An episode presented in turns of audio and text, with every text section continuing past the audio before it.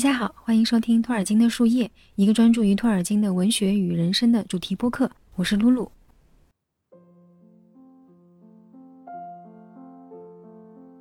大家现在听到的内容是昨晚紧急变道决定的。这期内容原先安排的是上海两场《指环王三》连映的现场采访，想让大家通过声音感受最鲜活的现场氛围、最热烈的粉丝心情。我们的两位主播南城和文静。还有负责后期的 Lily 都准备了好几个问题，专门带着设备去了不同的现场采访和拍视频，而带回来的视频版 report 也真的很有趣，很有爱，记下了真爱粉丝们最真实、直接的反应和感想。这些视频剪完后也会发布，大家有兴趣到时候可以看。我们原计划是想把视频里的声音提取后做一期现场粉丝问答的节目，但千算万算。忽略了现场原来这么吵，四面八方人声鼎沸，树叶 staff 的采访和粉丝的回答，即便是用吼的，还是有种在声音里捞声音的绝望感。我们努力辨别和甄选了所有声音文件，发现只有八分钟勉强能用。但即便是这八分钟，也是看视频更好，毕竟视频是通过视觉、听觉一起传递信息的，被提成单纯的声音后，信息丢失一大半。综合考虑啊，我们决定舍弃原先的计划，临时录制一期新节目。前面提过了，视频呢，我们剪辑完配好字幕之后，也会陆续放出来的。那么这期节目，我会和大家来聊聊1954年《魔戒》出版的时候，出版公司出于成本方面的考虑，使托尔金被迫放弃的种种出版设想和心愿。有些心愿他毕生都没能实现。有些当年的出版想法，直到他身后很多年才实现。对大多数生活在中国大陆的托迷戒迷来说，这段日子实在太积雪了。从四月十六日第一部电影上映直到现在，我觉得自己都没休息过，并且一直处在心情亢奋、表情失控的状态。这次电影重映，很多朋友表示和童年、少年、青少年、年轻时的观感不同了。电影并没有随着我们的长大变老失去魅力，反而有了新的更深沉的吸引力。每个人有了这二十年的生命体验，对这部作品、对其中的角色也有了更细腻的理解和懂得。刚刚刷完第一部重映的时候呢，我也在豆瓣广播里写过：年少时你爱莫扎特，后来懂了萨列里；年少时你看法拉内利，后来懂了卡多；年少时你敬阿拉贡。后来懂了波罗米尔。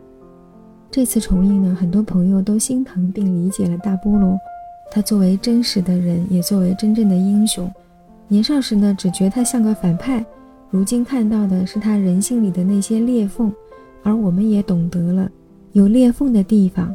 才有光。那还有最后三周上映时间，从六月十三日开始，三部电影会陆续下档，大家一定要抓住最后的机会去看看。在上海的朋友有兴趣，也可以抢一抢我们与红皮书一起主办的告别三联。那么说完电影上映，我们回到魔戒小说吧。我也说过，如果要我给自己贴个标签，那我就是电影入坑并由衷喜爱电影的原著粉。对我来说，原著的魅力、生命力、无可比拟的风格、真正的独创性都无可辩驳。一九三七年，《霍比特人》大获成功。读者和出版商都想看到更多霍比特人的故事，于是《魔戒》最初是作为新霍比特人开始创作的，创作耗时十二年，过程极其辛苦。用托尔金自己的话说：“从一九三八年起，我一直在抽空写这本书，这些空隙事实上都是从三倍的本职工作、四倍的家务工作和民房余下的时间里抽出来的。而且呢，这个作品写完之后。”已经完全不是霍比特人那样童话气息浓郁的儿童故事了，它成了体量庞大、内容有些沉重、黑暗的奇幻史诗。不过插一句，陈才宇老师在贝尔伍夫的译者序言里指出，某种程度上，童话和史诗在内容上是一致的，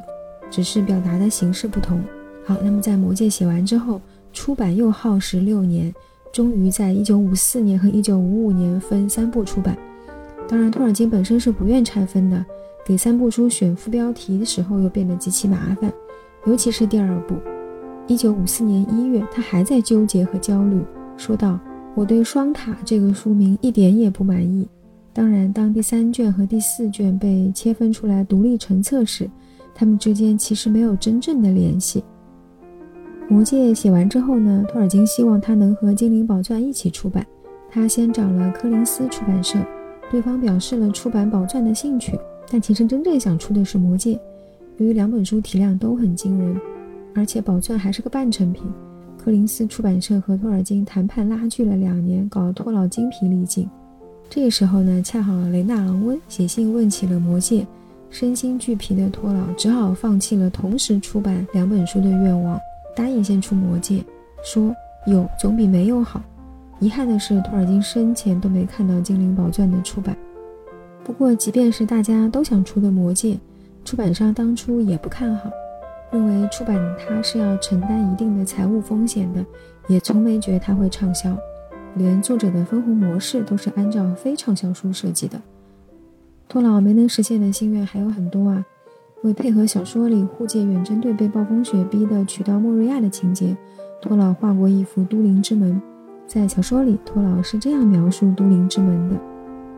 月光此时正照在灰色的岩壁上，但是他们一时什么也没看见。然后慢慢的，在巫师的手抚过的岩石表面，显出了淡淡的细线，像细长的银色纹理在岩石上蔓延开去。它们起初只不过像苍白的蛛丝。非常纤细，只有在月光照到时才断断续续闪烁着微光，但它们越来越宽，越来越清晰，最后整个图案都可分辨出来。在顶上，高度到甘道夫伸手可及的地方，是一道精灵文字母交织形成的拱顶；在下方，尽管线条在一些地方模糊或中断了，却仍可看出其轮廓。一块铁针和一把锤子，上方悬着一顶王冠和七颗星，在这些之下又是两棵树，各自带着一弯新月。门中央赫然有单独一颗多芒的星在闪光，比其余一切都更清晰。甘道夫说：“他们是用伊希尔丁造就，这种材料只反射星光和月光，并且。”只有当会说中州久已失传之语言的人触摸，才会显现。托尔金希望把拱门的图案放进出版的书里，他选了好几个版本。他告诉出版商说：“当然，它恰当的模样应该是描在黑色背景上的白色线条，因为它代表黑暗中的荧光。但这个方案对出版商来说太昂贵了，显然无法采纳。”《魔戒》并不是一本图文书，而且这样巨大的体量，出版商的预算根本无法容纳插画。但托尔金希望加入一些图画元素，包括几张地图，我们刚刚提到的都灵之门的图案，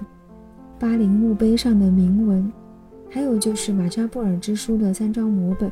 马扎布尔之书最初被称为巴林之书，接着更名为莫瑞亚之书。